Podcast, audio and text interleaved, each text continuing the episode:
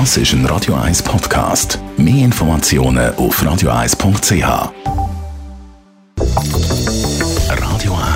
Radio 1 Immobilienwerkstatt. Michi Blaser von der Immobilienwerkstatt. Wir haben letzte Woche über Makler geredet, über Provision, über äh, wie man das Vertrauensverhältnis kann abchecken zum einem Makler. Jetzt heute wollen wir mal über den Maklervertrag reden.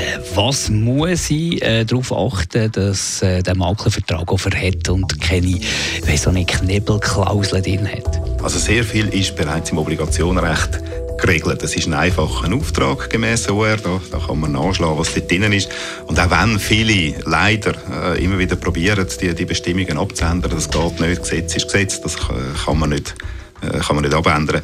Äh, ein wichtiger Punkt da drin ist zum Beispiel die, die äh, jederzeitige Kündbarkeit von so einem Auftrag gemäß Obligationenrecht, einfach ein Auftrag, jederzeit kündbar, egal was in dem Vertrag steht. Ich habe zum Teil schon Verträge gesehen, dort drin ist irgendeine Vereinbarung, die heisst, wenn das Mandat aufgelöst würde vorzeitig, ist eine Entschädigung geschuldet. Das geht nicht, das, das darf man nicht akzeptieren. Ein weiterer wichtiger Punkt finde ich, dass die Entschädigung vom Makler rein erfolgsbezogen ist. Das heißt, wenn er es verkauft zu den im Vertrag Vertrag stipulierten Bedingungen, sprich Mindestpreis oder was auch immer das man abmacht, innerhalb von einer gewissen Zeit, dann hat das sein Honorar zu gut und in keinem anderen Fall. Und das ist branchenüblich?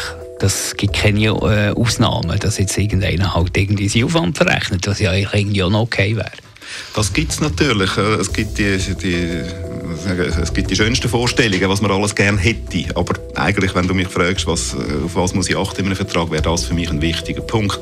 Weil ich kann nicht ein bisschen erfolgsabhängig arbeiten. Also einerseits Stunden verrechnen und dann gleich erfolgsabhängig, das geht nicht, entweder oder, Punkt.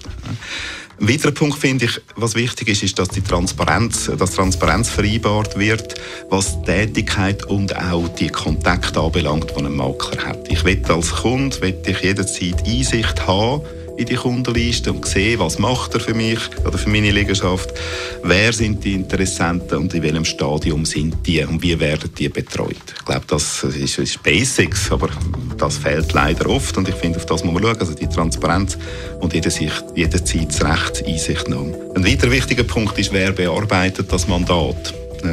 Ich finde, das gehört in einen Vertrag hinein, dass man das auch definiert, dass man die Person kennt, bevor man den Vertrag unterschreibt, wo das wirklich bearbeitet. Nicht, dass man Kontakt hat mit irgendjemandem, der, der verspricht einem das Blaue vom Himmel und nachher, wo man noch nie im Leben gesehen hat, sollte das Haus verkaufen. Nein, ich glaube, es gehört im Vertrag hinein.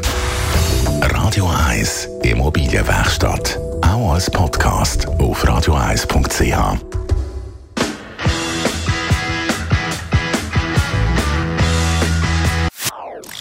Das ist ein Radio 1 Podcast. Mehr Informationen auf radio1.ch.